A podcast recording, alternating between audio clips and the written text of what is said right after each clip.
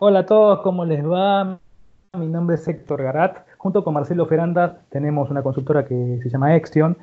Nos dedicamos a, implementar estándares de gestión y generar programas de mejora y demás. Eh, uno de nuestros proyectos durante, pensados durante el 2019 era el generar podcast o entrevistas a determinados especialistas de esta materia en la cual nosotros nos desempeñamos.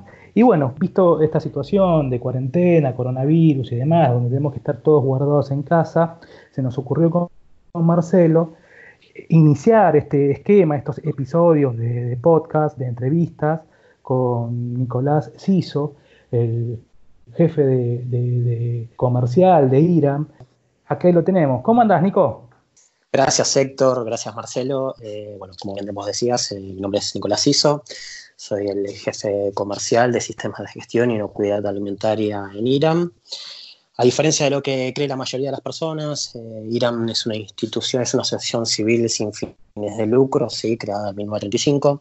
Hago la aclaración porque mucha gente piensa que, somos parte del Estado, del gobierno, y no somos una asociación civil. Creo que la mayoría ya conoce al IRAM, pero bueno, remarco que somos el único ente argentino ah, ante la ISO, que es justamente el área donde me desenvuelvo como jefe comercial. Nicolás, en relación de lo que estás comentando, ¿qué están haciendo desde IRAM con las auditorías de sistemas de gestión para afrontar el escenario actual de coronavirus en Argentina? Bueno, por esta eventualidad, bueno, que ya todos conocen, a ver, el, quien establece las reglas de juego, para así llamarlo, es tanto la ISO como el IAF, el International Accreditation Forum, que son los que determinan cómo son regulan esta actividad. ¿sí? En base a la dificultad, bueno, que en todos los países esto es a, nivel mundial, es una enfermedad, que, una pandemia que, afecta a todos, fueron la mayoría de las empresas, de las organizaciones, no están brindando servicio en forma presencial y es todo a través de, forma remota. Por lo cual, ayornándose a estos, em, se está permitiendo realizar auditorías de forma remota. ¿sí?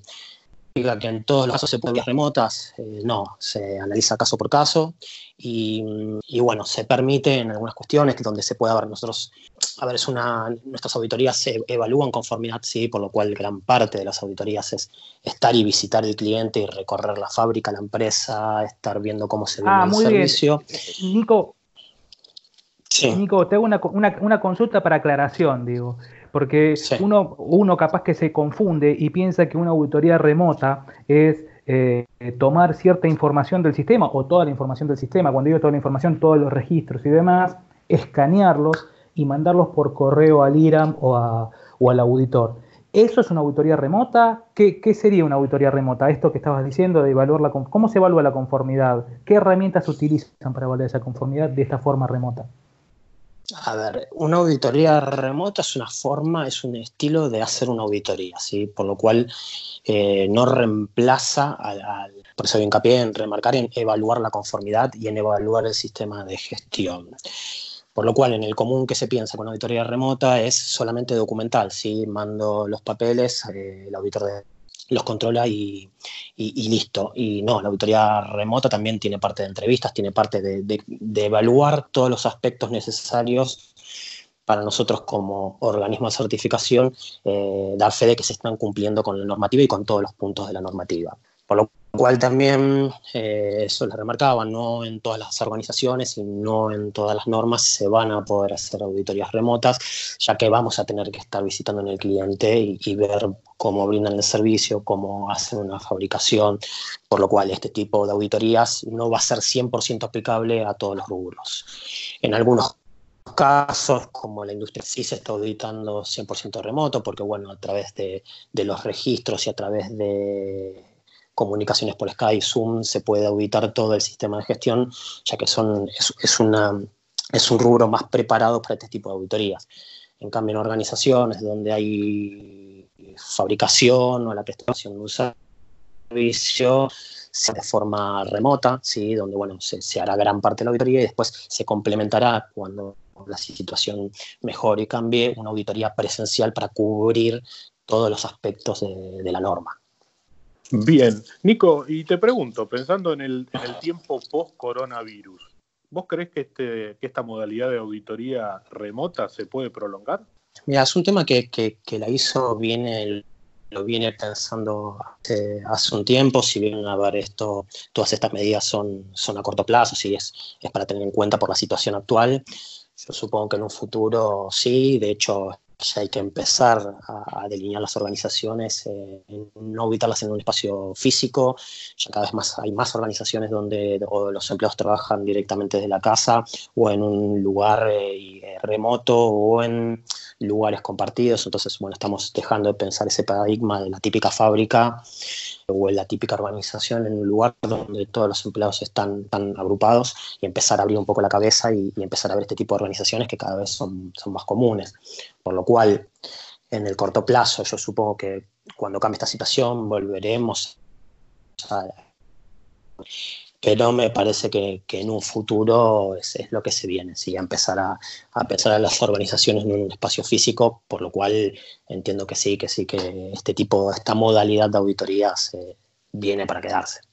Muy bien. Nico, una consulta, porque vos hablabas que en el corto plazo, y después se verá, en relación a lo que es el corto plazo y en relación a lo que son las actividades, digamos, hay, organizaciones que en esta situación de, cuarentena de coronavirus tendrían que haber afrontado auditorías de certificación o auditorías de recertificación o auditorías de vigilancia y que por esta situación de esto mismo que vos acabas de explicar, de la disponibilidad para hacer auditorías remotas y demás, hoy por hoy no se están haciendo. ¿Qué periodo de gracia, vamos a llamarlo así, no sé, no sé si está bien dicho, ¿Qué periodo se, dispone para poder hacer esta actividad y que esos sistemas de gestión ya certificados sigan siendo vigentes bajo una tercera parte? Ahí yo te lo dividiría en los tres, tipos de, auditorías que hay. ¿sí? Para lo que es auditorías de certificación una empresa que no está certificada, como todos saben, las auditorías de certificación están divididas en etapa 1 y en etapa 2. ¿sí? La etapa 1 comúnmente es mayormente documental y la, auditoría de etapa 2, además de tener gran parte documental y revisar lo que se auditó en la etapa 1, es más de campo. Por lo cual, en el campo de lo que es la certificación, una etapa 1 se podría hacer 100% remota, ¿sí? porque bueno, lo que más vemos es lo que más se audita es el diseño del, del sistema de gestión. Y en la etapa 2, bueno, podríamos hacer una parte remota y una parte más en campo. ¿sí?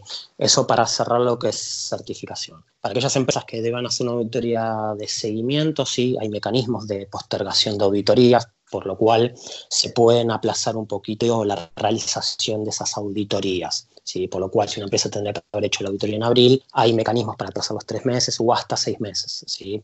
Por lo cual, ahí ya tienen un plazo de, gracia. Y para aquellas empresas que deban hacer una auditoría de recertificación, ¿sí? que es una auditoría mucho más exhaustiva, con una auditoría de seguimiento, donde se analiza por completo nuevamente el sistema de gestión, habría dos cosas para remarcar. ¿sí?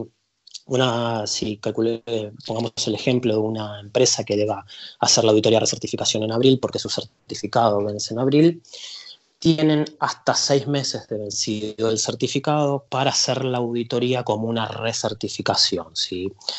Eso es en, contexto tanto normal como, como ahora por el coronavirus. ¿sí? Por eso lo quería remarcar, que eso es un, es un mecanismo habitual. Particularmente por esta situación, a ver, esto igual va cambiando día a día, para las, aquellas organizaciones que se les vencen los certificados en el corto plazo, estamos hablando de abril, mayo, junio, se va a poder hacer una auditoría así eh, de forma remota, donde ahí se les va a otorgar un anexo sí, a la certificación, donde otorgándole un plazo de certificado por seis meses. Sería marcar para en el corto plazo. Igual esto ya va a estar de vuelta en circulación, por lo cual creemos que ya para lo que es fin de año ya esta modalidad no, no va a ser útil. Es lo que ah, creemos, después esa, va a ir Esa era una pregunta que se me, se, me, se me, ocurría mientras te iba escuchando. Si hay alguna actividad o una organización que tenga que desarrollar la actividad de auditoría o, o, sí, recibir la actividad de auditoría, no importa que si es vigilancia, certificación o recertificación, en octubre, noviembre, esto que estamos charlando ahora hay que verlo en octubre, noviembre, ¿correcto? así es, habría que verlo, igual esto va cambiando. A priori uno diría, bueno, ya creemos que en octubre va a estar ya todo funcionando, vamos a volver de vuelta a la normalidad, donde las empresas van a estar fabricando, las empresas van a poder estar brindando servicio, por lo cual te diría que no. Eh, pero bueno, esto va a ir cambiando de acuerdo también cómo vayan las medidas que vaya tomando el gobierno y vaya extendiendo ¿no? la cuarentena y, en qué grado vamos a estar a, fin de año. Nico, te cambio de tema y yendo del otro lado del escritorio, del lado de las empresas, desde IRAM, ¿qué herramientas de gestión le recomiendan implementar a las empresas para afrontar esta situación del coronavirus?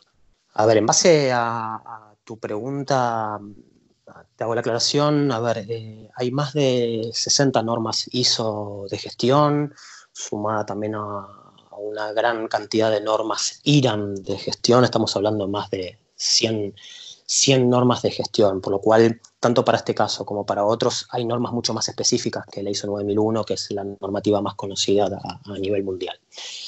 Particularmente por esta situación, a ver, principalmente yo creo que habría tres o cuatro normas que, son fundamentales para poder aplicar y, que no nos vuelva a agarrar mal parados en, si vuelva a ocurrir una, eventualidad así. Está la ISO 22301, sí, de continuidad del negocio, es una norma exclusivamente para esto, es un sistema de gestión, eh, es una norma de requisitos, así que por lo cual es tanto implementable como, como certificable, sí, y es se puede, se puede vincular a la ISO 9001, ¿sí? es integrable a la ISO 9001. Después hay otra norma ISO que es la 22320 de seguridad de la sociedad y manejo de emergencias, que es, una, que es de temática parecida a, la que mencioné anteriormente y también es una norma certificable integrable a la ISO 9001. Siempre menciono la ISO 9001, que es la norma más conocida a nivel mundial. ¿sí?